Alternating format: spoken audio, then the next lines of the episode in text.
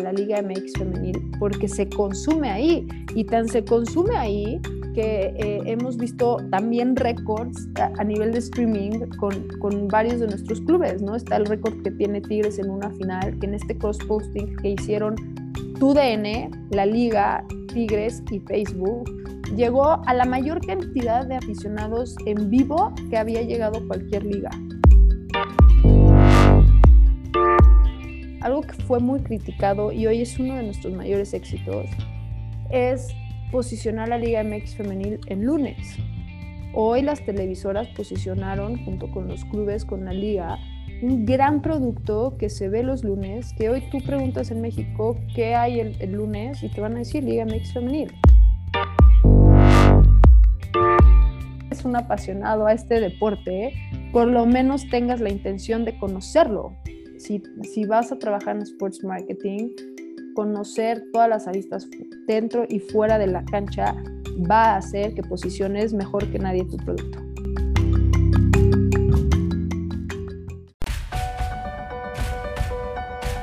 Aquí en México se hace business. Bienvenidos a un episodio más de Sports Marketing and Business yo soy Esaú González y como cada semana estamos aquí para contarte las historias de los casos de éxito de las marcas y organizaciones deportivas en México y Latinoamérica. Aquí te acercaremos con los principales jugadores de la industria deportiva que están cambiando el ecosistema de los negocios y el marketing deportivo en la región. Como cada semana estoy en compañía de Rodrigo Peña y tenemos una entrevista más para ti. Así que, comenzamos.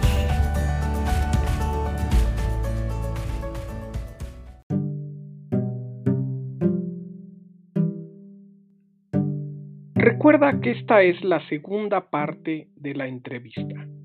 Puedes escuchar la primera parte en nuestro episodio previo.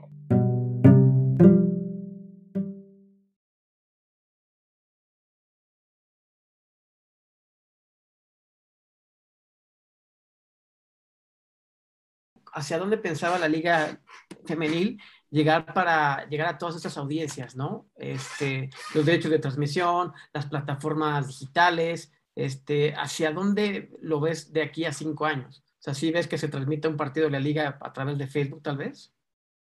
A ver, hay que decirlo, tenemos, híjole, no, algunos les dirían angelotes, pero inversionistas, stakeholders fundamentales como son las televisoras. Las televisoras nos han ayudado, uno, a posicionarlo, a hacerlo visible, ellos a través de, la pandemia también descubrieron que había una transformación que había que generar y ellos mismos también fueron evolucionando, ¿no? Hoy, hoy tú te metes a sus plataformas digitales y son unos monstruos. Y pues la, lógica decía, hay que subir a, a, la Liga MX femenil porque se consume ahí. Y tan se consume ahí que eh, hemos visto también récords a, nivel de streaming con, con, varios de nuestros clubes, ¿no? Está el récord que tiene Tigres en una final, que en este cross-posting que hicieron TUDN, la Liga, Tigres y Facebook, llegó a la mayor cantidad de aficionados en vivo que había llegado cualquier liga. Y eso habla de, ok, eh, em, no estamos peleados con la tele, no estamos peleados con el streaming, al contrario, podemos eh, subsistir es, estos grandes aliados estratégicos eh, eh, hemos trabajado de la mano para poder llegar cada vez a más personas. Estas también, estas televisoras nos han ayudado muchísimo a entrar a mercados como Estados Unidos y Centroamérica. Y gracias a esas alianzas, eh, hoy la Liga MX Femenil es considerada la mejor de, Latinoamérica. Y a través de esas plataformas podernos posicionar, perdón, de las de streaming, en otros países. Entonces, a veces lo que se veía o era muy criticado como un Mazatlán jugando a las 10 de la mañana o un Tigres a las 9 y media de la mañana en, en, en plena pandemia hizo que Portugal, España, Francia, Alemania nos voltearan a ver y dijeran que están construyendo en México. Entonces, es, es cómo construyes de la mano de eh, eh, pues todas las partes interesadas, tus stakeholders. Al final, los clubes también saben que es una inversión a corto, mediano y largo plazo, que les tienen muy claros sus objetivos, además, eh, eh, y trabajan hacia ellos y no siempre son muy diferenciados del femenil, ¿eh? o sea, sí, sí tienen claro que como institución quieren trabajar muchas cosas y muy ambiciosas a través del mundo digital. Y, y, finalmente, Rodrigo y Esaú, sí es muy claro el, el, hecho de que cada vez hay menos jóvenes interesados en el deporte, no nada más en el fútbol como industria tenemos un compromiso y una responsabilidad para eh, eh, involucrarlos cada vez más, más y más, y se está trabajando en ello. Wow, Mariana. Eh, la verdad es que, híjole, me encantaría que, de hecho, va a dar para, para invitarte a otras reuniones porque hay mucha tela de, de dónde cortar, pero ahorita justo la, pregunta siguiente era justo en el punto que mencionaste sobre las alianzas estratégicas, ¿no? esa parte de DAZN que, mencionas, digo, hoy es una realidad, eh, un tren de comunicación, son todas las plataformas OTT, que en este caso, bueno, los Netflix, los Amazon Prime, los Disney Plus, pues hoy viene DAZN muy fuerte, o sea, en Europa ya es una realidad, eh, platicando con Iñaki Sánchez, mexicano, que con, también con mucho este, orgullo, siendo director de DAZN para, España, me platicaba sobre cuáles son sus planes hacia, hacia Estados Unidos y Latinoamérica y pues claramente eh, vamos a observar cómo empieza a migrar todo el deporte a plataformas OTT y lo vamos a ver también en qué formatos, ¿no? O sea, tal vez sí va a haber el, partido completo, pero de repente, no sé, podría, podría haber, no sé, un resumen semanal con partidos de 20, 30 minutos. Eh, yo me regreso a, a lo que era antes TUDN, este, cuando empezaron a, sacar este fútbol en 30, que para mí era como generación así, es como yo quiero ver el partido completo, o sea, no quiero ver 30 minutos, y pues la verdad es que tenía yo ahí una ceguera que pues estaban buscando a generación millennial en aquella época, que pues querían ver su partido más rápido y ahora resulta que pues 30 minutos sigue siendo mucho y ahora quieren partidos de 5 o 10 minutos, ¿no? Entonces, sí está cambiando todo. Eh, realmente adaptarse es, es la fórmula, pero aquí puntualmente me gustaría que me platicaras algunas de las alianzas que, que tú podrías mencionar han sido importantes para posicionar la Liga eh, MX femenil en donde está el día de hoy. Mira, sin duda tiene que ser el cómo trabajas con los 18 clubes, escucharlos, cuáles son sus necesidades, eh, hijo, la de las televisoras tiene que estar, ¿no? O sea, algo que fue muy criticado y hoy es uno de nuestros mayores éxitos es posicionar la Liga MX femenil en lunes. Hoy las televisoras posicionaron junto con los clubes, con la liga, un gran producto que se ve los lunes, que hoy tú preguntas en México qué hay el, el lunes y te van a decir Liga MX femenil, ¿no? O sea, antes era impensable ver partidos el lunes y era no nada más eso, sino como hoy las finales ya son en lunes. Y, antes era, no, es que tiene que ser en viernes. Y vas lunes y ves un estadio universitario a reventar. ¿Por qué? Porque ya es nuestro momento, nuestra hora, y, no compites contra nada más. Evidentemente llegará el momento en donde tengamos que competir con otras, ¿no? Que alguien se va a querer posicionar también en lunes, pero es, justo lo que decías, Esaú. ¿Cómo te adaptas? ¿Cómo te transformas? ¿no? El, cómo vas mejorando los procesos. Y no puedes mejorar algo que no puedes medir. Sí, sí, eh, eh, los niveles de audiencia son muy importantes para nosotros para ver cómo se comporta la afición con estos horarios.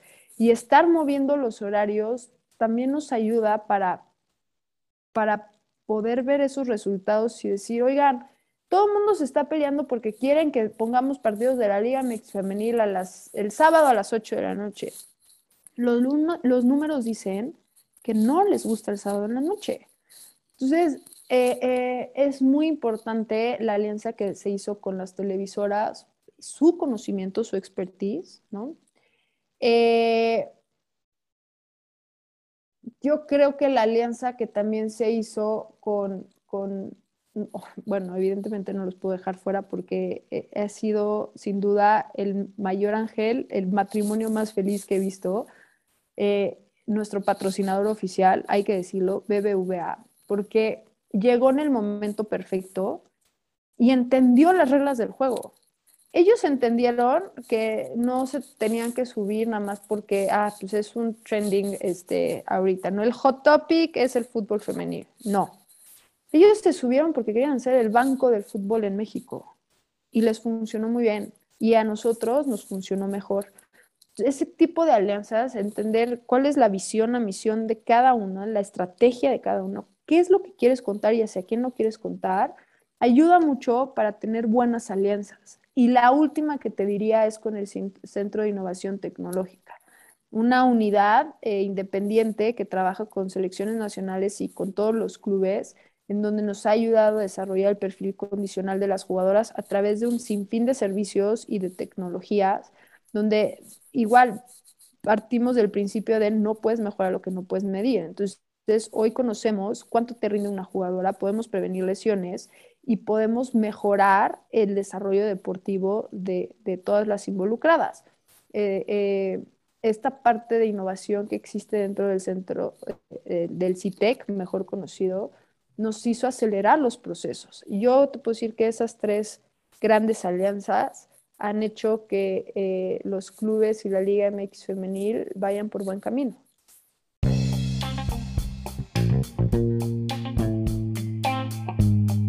Este podcast es auspiciado por pambolero.com.mx. Solicita tus uniformes con el diseño y tecnologías como si fueras un profesional.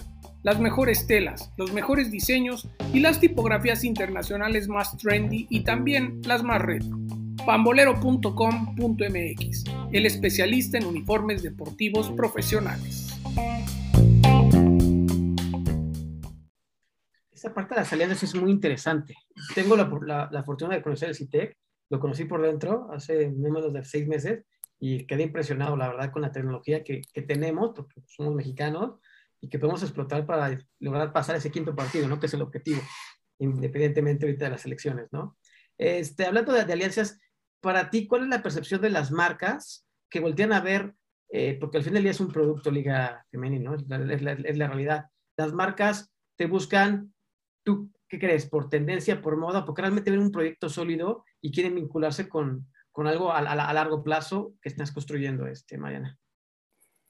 Em, mira, probablemente la respuesta sea de mi percepción. Creo que hay un hot topic que es cómo impulsar el deporte femenil a nivel mundial. Eh, y va más hacia un tema de género, va más hacia un tema social. Y lo que nos hemos eh, enfocado muchísimo las ligas, porque lo, hemos tenido el privilegio de poder eh, eh, discutir estos temas con diversas ligas en el mundo, es, es que no es un tema social. Esto es entretenimiento, es un deporte profesional. ¿qué, ¿Qué buscas tú como marca y ver si yo te lo puedo dar? ¿No? Eh, porque al final, bueno, sí sirve, pero no es, no es el objetivo. Buscas trascender, buscas posicionarte y consolidarte. Que lleguen y se vayan a los dos años. Y lo digo, e, eso sí lo puedo decir por experiencia, porque me pasó con el torneo Cotex. Cuando se van y te quedas sin recursos, si no puedes construir algo y dependes de ese patrocinador, usted, o sea, matas el producto. Nosotros nos hemos enfocado de una manera de no sobrevivir a través de patrocinadores, pero cómo generamos mayor valor y mayores activos que puedan ser comercializables, que puedan ser rentables para las marcas. Porque de esa manera también es un win-win para ellos, ¿no? Es, ok, pensemos en ciertas marcas. Su objetivo es involucrar a las niñas en el fútbol específicamente ok, yo como liga te puedo ayudar a que vean a estas jugadoras como referentes para que esas niñas quieran jugar. Oye, es que yo quiero vender productos femeniles que estoy empezando a hacer. Perfecto. Entonces, yo como fútbol te genero todas estas plataformas para que eh, las niñas y las mujeres sepan cuál es la importancia de utilizar tus productos y no otros. Pero si no generamos ese beneficio y solo va a ser un movimiento social, eh, no, va, no va a ser sostenible. Necesitamos las dos. Y el, y el movimiento social, hablo de él porque sí es un movimiento social, porque todavía hay muchísimas cosas que tenemos que trabajar, que romper barreras, Eh, aquí son comunidades muy diferentes que abanderan eh, lo que históricamente han sido minorías, ¿sabes? Entonces, las marcas creo que también están aprendiendo sobre la marcha, qué es lo que quieren específicamente del, del deporte femenil y creo que han tenido muy buenos resultados, ¿no? Hay muchos que han, han, se han sabido aprovechar de ellos. Y también nosotros como, como productos, como ligas, tenemos que también entender cómo ha evolucionado ese marketing, ¿no? Hoy ya vemos pocos grandes patrocinadores de eventos y ya vemos más un tema de eh, patrocinios eh, personales hacia, hacia jugadores, jugadoras que se vuelven marcas eh, de ese personal branding, como le conocen. Ver cómo podemos construir nosotros queremos trascender y quedarnos aquí para siempre. Las marcas que quieran construir eso, creo que ya lo están viendo y esperemos dar próximamente buenas noticias. Oye, qué interesante. Fíjate que hay dos cosas que, mencionaste y una es la cuestión de las minorías, ¿no? Eh, discutiendo también el tema de, la, Liga MX femenil y cómo, cómo cuáles eran como esos, eh, digamos, ventajas que pudiera tener frente a algunas otras ligas masculinas para poderse posicionar. Y fíjate que uno de mis alumnos hacía ahí una analogía, en el sentido de, pensando en la comunidad LGBT, que de repente era como, oye, ¿no están haciendo anuncios o no están haciendo publicidad puntual para esa minoría? Cuando son de los segmentos de mayor consumo a nivel mundial. O sea, ese segmento debe consumir dos, tres veces más que en este caso eh, la población en general. ¿Por qué? Porque no tiene hijos, porque son más trabajadores, por lo que sea. Y creo que algo similar pasa con lo que son los deportes femeninos, porque es como, oye, mira, puede ser que, el segmento de mujeres sea, no sé, y ahorita te, quiero, quiero que nos des un poco de estadísticas, pero por decir algo, oye, de cada siete hombres hay tres mujeres aficionadas al fútbol. Oye, pero ¿qué crees? Una aficionada mujer te va a comprar dos veces más que lo que puede comprar un hombre, ¿no? Nosotros es como, te compras tu playera de este año de, yo en mi caso, ¿no? Me compro mi playera del Cruz Azul y me vuelvo a comprar otra dentro de cuatro años, ¿no? Y no sé cuál sea como el tren, pero pues yo veo, tú simplemente ve el closet de una mujer y es como cuatro veces más grande que el de nosotros porque somos muy básicos, ¿no? Entonces de repente nos cegamos contra eso y es como, oye, tienes un gran producto, con un buyer persona o un cliente potencial que te va a consumir dos, tres veces más que el otro, ¿no? Y ahí es donde viene mi pregunta. Hoy, ¿cómo está el mix de aficionados de la Liga MX femenil en cuanto a género, en cuanto a nivel socioeconómico? ¿Cómo está hoy en día, más o menos? Eh, qué buena pregunta esa, y tienes toda la razón cuando dices que nos da para hablar muchísimas horas más. Este, eh, te puedo decir que el perfil del aficionado a la Liga MX femenil, a ver, tenemos 30, casi 34 millones de personas interesadas en la Liga MX femenil. Tenemos, eh, por ejemplo, en el mundo digital, en Facebook específicamente, una comunidad de 48 millones de personas que consumen Liga MX femenil. Eh, tenemos em, 12, en el, solo en el último año se hicieron, fueron 12 nuevos usuarios, 12 millones de nuevos usuarios en Facebook, por ejemplo, ¿no? Eh, en, en, temas de em, audiencia, crecimos en el último año un 11%, vamos alrededor de 4 millones de personas, 4.5 millones de personas que eh, sintonizaron los partidos de la Liga MX femenil. Y, el, el, y hemos nivelado la, la, balanza de género. Yo siempre he dicho que cada vez que le platicamos a las marcas que tenemos 13 millones de mujeres aficionadas a la Liga MX femenil. Wow. Y esto lo voy a platicar como una anécdota. Cuando estábamos en el torneo Cotex, fuimos con una marca y la marca nos decía, bueno, es que este, este, em, estoy entre ustedes y el concierto, la gira de Mijares. Y yo, wow, Ok, ¿cómo compito contra, no sé, seis conciertos en el Auditorio Nacional? ¿Sabes? Si solo tengo cinco mil mujeres jugando en las canchas. Cinco mil mujeres jugando en las canchas. Hoy, eh, pues 13 millones de mujeres únicas que, que eh, consumen específicamente el producto de la Liga Mix Femenil ya es muy atractivo porque eran, sin duda, muchas de ellas ya eran mujeres, espera, que que históricamente se sentían rechazadas por el fútbol, por ende el fútbol no era su prioridad, ¿no? Entonces sí, sí tenemos claro que estamos abriendo un nuevo mercado, estamos conociendo un nuevo segmento y eh, lo que se aprobó en la Asamblea de Dueños de la mano de nuestro presidente Miquel Arriola y, respaldado por los 18 clubes fue vamos a trabajar una estrategia de marca, vamos a diferenciarnos de, las otras competencias y vamos a enfocarnos a ese, a ese mercado, ¿no? Bien. Oye, y el, la otra, el otro tema que te mencionaba es como, ¿cuántos paradigmas han roto? O sea, de verdad es impresionante. O sea, la vez que me viene a la mente es como, híjole, había este paradigma, por ejemplo, en lo que decías de los lunes, ¿no? Y es como, oye, no, pues nosotros vamos a agarrar el lunes y digo, pensando así de manera directa o muchos veces es como, no, ¿cómo se van a poner a competir contra la NFL, no?